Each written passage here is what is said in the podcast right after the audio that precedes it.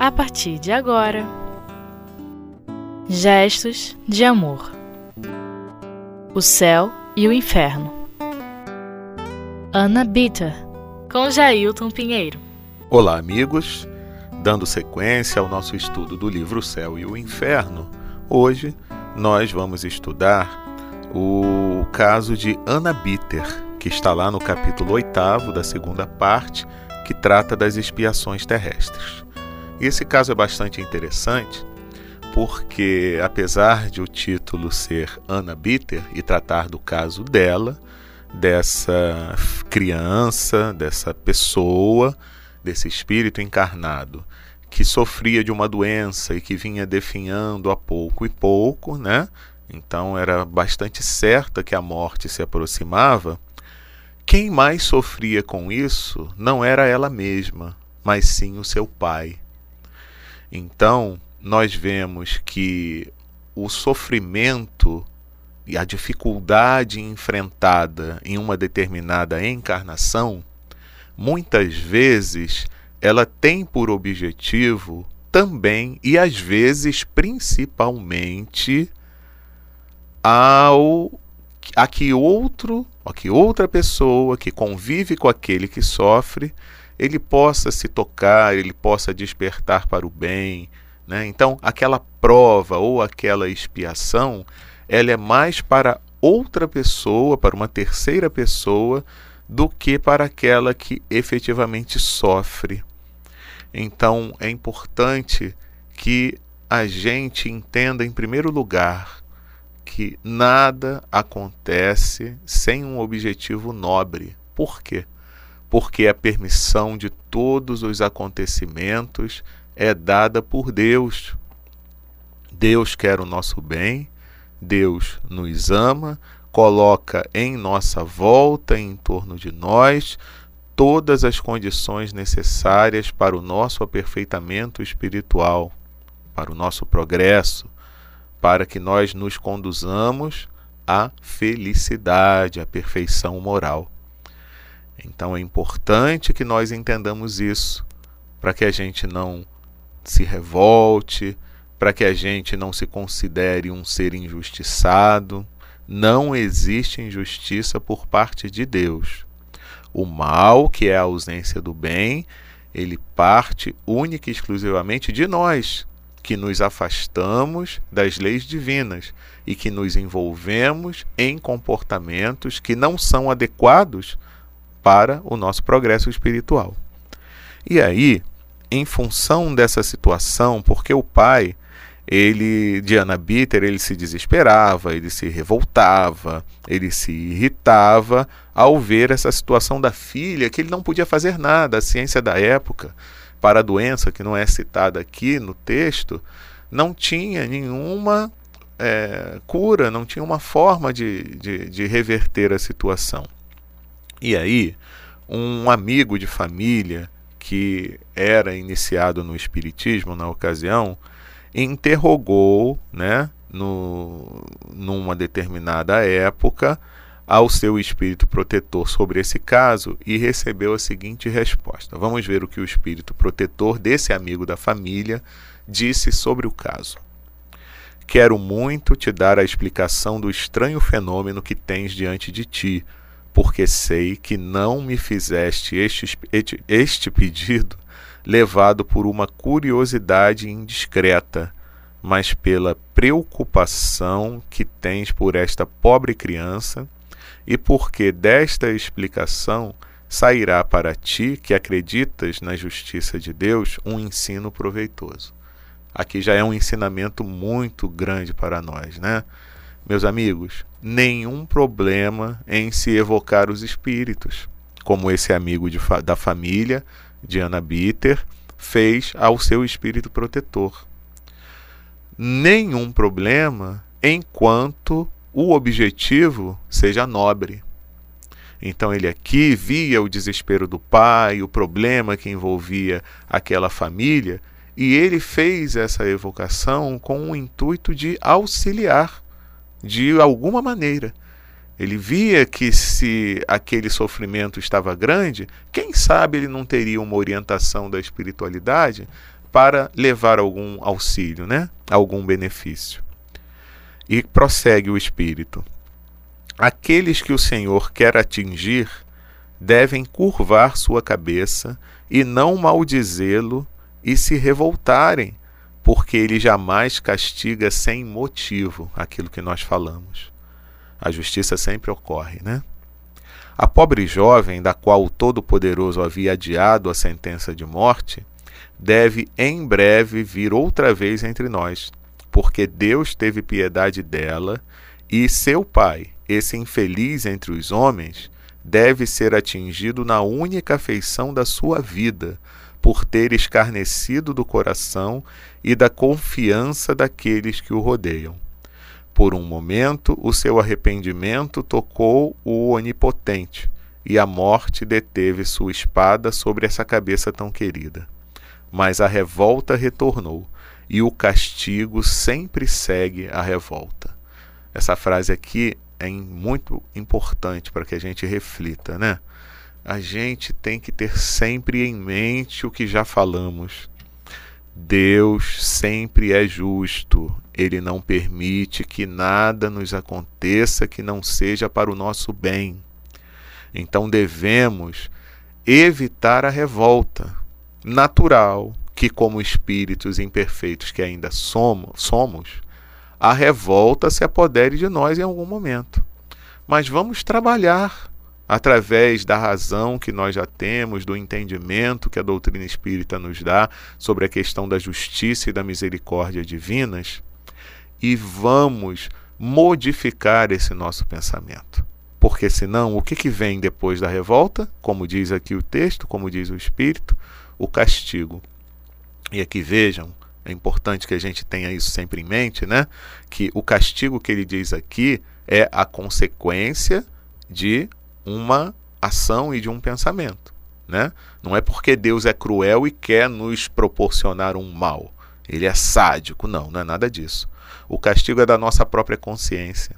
Porque quando nós nos envolvemos com sentimentos ruins, a consequência disso é um sofrimento, é um castigo.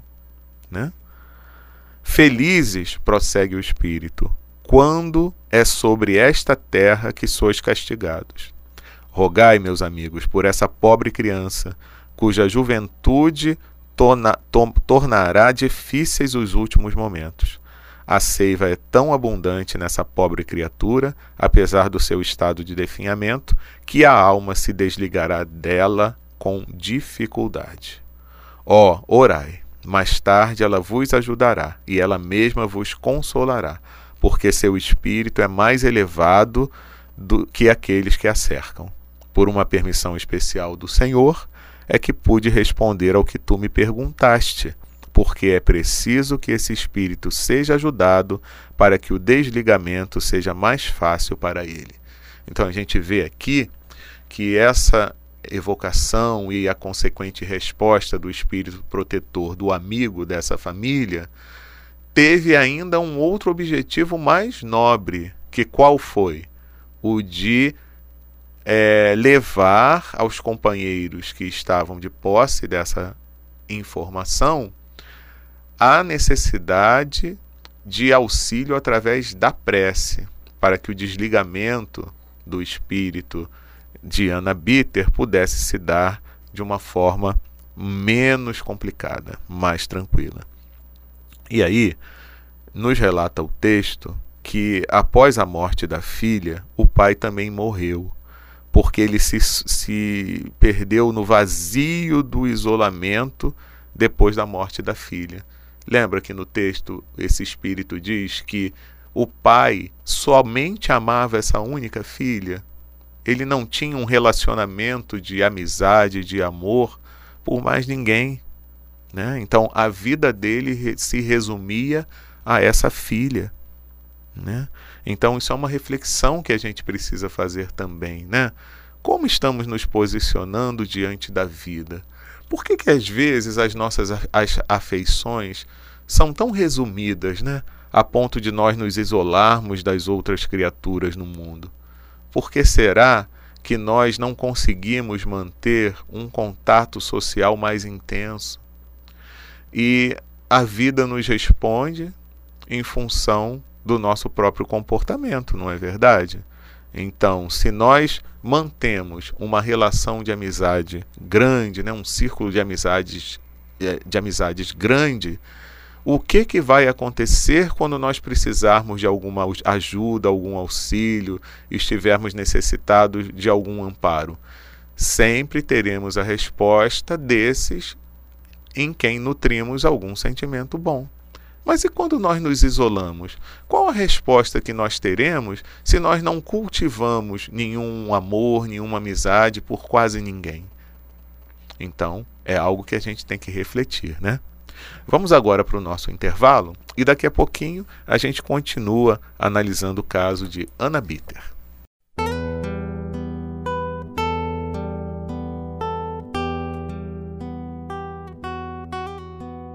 Gestos de amor. O céu e o inferno. Bom, meus amigos, estamos de volta. E nesse estudo do capítulo 8 da segunda parte do livro Céu e Inferno, que é o capítulo que trata das expiações terrestres, hoje o nosso estudo é sobre o caso de Ana Bitter. E a gente vê que no caso dela, que era uma criança que estava com uma doença muito grave, que não tinha como cura, não existia uma possibilidade de cura, é, o sofrimento maior era para o seu pai. Então, é, a expiação era maior para o seu próprio pai, né? que sofria porque era a única pessoa a quem ele amava, a quem ele era ligado, e além do que, ele nutria um sentimento de revolta muito grande por conta disso. Né? E, inclusive, depois que a filha desencarna, é, fazendo um resumo do que vimos no bloco anterior, ele também, um pouco tempo depois, ele desencarna, porque é como se ele não tivesse nenhuma razão mais para viver. Né? E a filha é evocada e a filha diz o seguinte, né, na primeira comunicação que ela dá. Ela fala, agradece, né, por teres terem as pessoas se interessados por ela, né, e seguidos os conselhos do guia. No caso, aquele amigo, né, que solicitou ao seu guia protetor é, alguma informação sobre o caso. E o espírito recomendava que ele orasse, né, para facilitar o desenlace da criança. E ela diz que, graças às vossas preces, pude deixar mais facilmente o meu invólucro terrestre, porque meu pai, ai de mim, ele não rogava, amaldiçoava. É uma outra coisa também que nos auxilia na reflexão, né? Quantas vezes, né, de forma inconsciente, nós prejudicamos alguém a quem amamos em função do nosso comportamento de revolta, de raiva, de rancor. Então é um cuidado que a gente tem que ter muito grande, meus amigos. O amor sempre será a atitude mais válida em nosso redor, porque sempre vai facilitar as coisas. Os sentimentos negativos só tendem a agravar uma situação que já está ruim, porque ele vai fazer com que circunde em torno de nós um sentimento ruim, né? Então, a revolta, por exemplo, como é esse caso aqui, né? Ou, ou, ou, quantas pessoas que a gente às vezes vê que num momento como esse acabam é, é, desacreditando de Deus simplesmente por conta de um fato que ele não consegue entender que acontece em sua vida para o seu bem. Por fazer uma análise simplória e muito limitada e sob um ponto de vista muito imediato. Então, às vezes, a gente prejudica mais aqueles que a gente ama quando a gente coloca um sentimento de revolta e de ódio, mesmo a gente querendo que seja o contrário, né? A gente achando que com isso a gente vai resolver alguma situação, né? A gente esbraveja, como crianças, né? Porque na, na realidade esse comportamento é de uma criança espiritual que ainda somos. Não é assim? Às vezes a gente não vê o nosso filho no dia a dia, às vezes se revoltar, faz é, birra, né? É, se joga no chão, grita, chora. E qual o resultado disso daí? Um pai consciente vai dar a mínima para isso, não vai levar isso em consideração se o comportamento dele é um comportamento correto, né? enquanto pai, enquanto educador. Então, nós às vezes nos comportamos como crianças espirituais. Vamos crescer um pouquinho? Vamos, e a doutrina espírita nos ajuda nesse crescimento, com toda certeza. E ela prossegue. Entretanto, não lhe quero mal por causa disso. Ela se refere ao Pai, né? Consequência da sua grande ternura por mim. Rogo a Deus conceder-lhe a graça de ser esclarecido antes de morrer. Eu o incentivo, eu o encorajo. Minha missão é amenizar seus últimos instantes.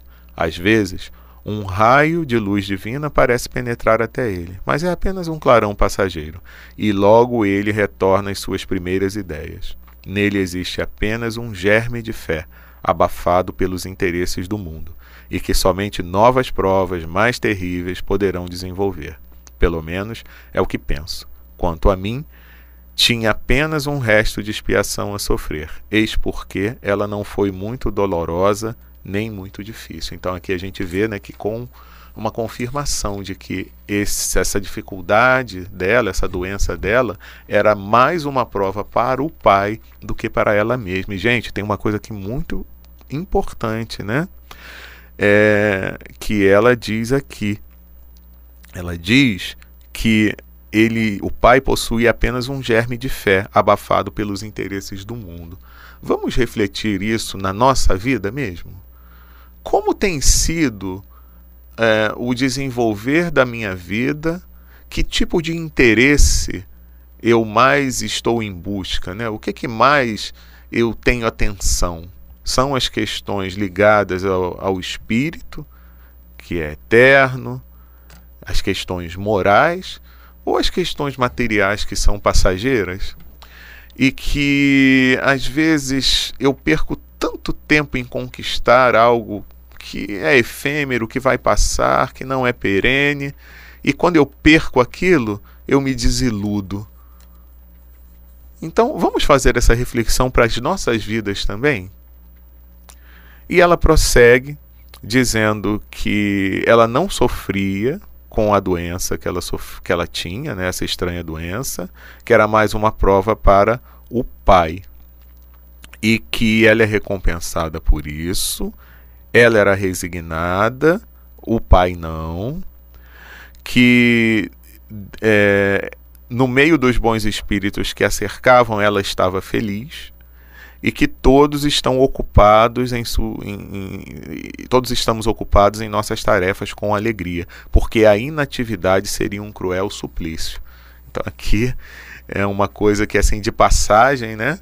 Ela nos traz né, de informação muito valiosa. Né? Não existe inatividade para o espírito que é consciente das suas funções perante a vida, quer seja ela vida de encarnado ou vida de desencarnado. Então, os espíritos têm uma atividade no plano espiritual, sim. E o pai, depois de um mês da sua morte, também se comunica e diz, eh, se faz uma pergunta a ele, né, na evocação. Nosso propósito ao vos chamar é o de nos informarmos sobre a vossa situação no mundo dos espíritos, para vos ser úteis se estiver ao nosso alcance. E ele responde: O mundo dos espíritos eu não o vejo. Vejo apenas os homens que conheci, dos quais nenhum pensa em mim nem tem saudades. Ao contrário, parecem estar contentes por terem se livrado de mim. Aí é aquela história, né? Qual foi é, a afetividade que eu granjeei com o meu comportamento, né? O que, que eu semeei na, no meu relacionamento do dia a dia? Então, de nada é de se surpreender que ninguém se preocupe com a gente se a gente não desenvolve esse sentimento de amizade, de simpatia com os outros, né? Por isso, meus amigos, que nunca é benéfico a gente se isolar e a gente se comportar como se fosse superior aos outros, né? Então essa questão do orgulho que às vezes nos coloca afastado dos outros. E perguntam ainda a ele se ele compreendia a situação. E ele diz que sim, né? É, vem tratando aqui de uma série de questões, diz que não consegue ver a filha, é, e, e que é um vazio muito grande, né? Tudo isso. Ele pensava que morrendo fosse encontrá-la, mas que não. E aí ele se despede dizendo que iria procurar a filha. Né? Então, essa busca incessante nesse momento e que ele não conseguia encontrar, ou seja, ele ainda estava concentrado única e exclusivamente na questão do seu amor, do seu sentimento pela filha. Né? E ele não via mais nada. E o guia do médium finaliza essa comunicação nos dizendo: Este homem não era ateu nem materialista, era daqueles que acreditavam vagamente, sem se preocuparem com Deus nem com o futuro, pois estão absorvidos pelos interesses da terra. Aquilo que a gente falava, né? Profundamente egoísta, sem dúvida ele teria sacrificado tudo para salvar sua filha, mas teria também sacrificado sem escrúpulos todos os interesses de outras pessoas em seu proveito pessoal que às vezes é aquilo, né? Ah, passa à frente na fila porque salvar minha fila, minha filha é mais importante do que é, o outro pai salvar a vida da filha do outro dele, né? Então consegue uma vaga no hospital sacrificando o outro que já está esperando há muito mais tempo, né? Então esse tipo de ação e de comportamento que a gente tem que refletir exceto sua filha não tinha afeição por ninguém, diz o guia. Deus o puniu por isso. Como sabeis, tirou-lhe a única consolação sobre a terra. E como ele não se arrependeu, sua filha também foi afastada dele no mundo dos espíritos. Ele não se interessava por pessoa alguma na terra. Aqui, ninguém se interessa por ele. Está só, abandonado. Esta é a sua punição. No entanto, sua filha está perto dele, porém ele não a vê. Se a visse, não seria punido. O que ele faz? Dirige-se a Deus? Arrepende-se?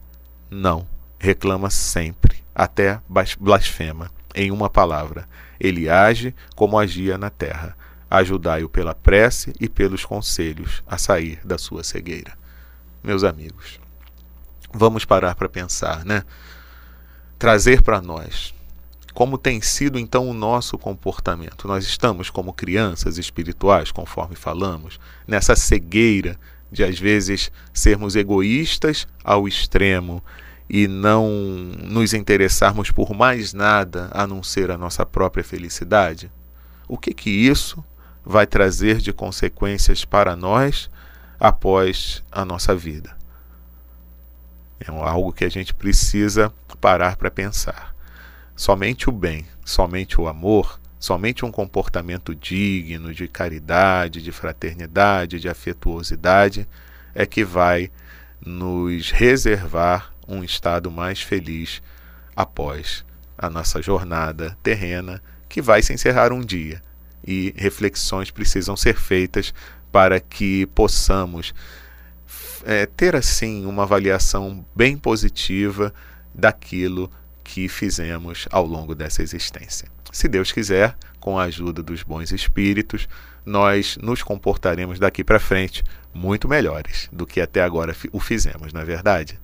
Um grande abraço a todos, obrigado pela participação em mais esse estudo do livro O Céu e o Inferno.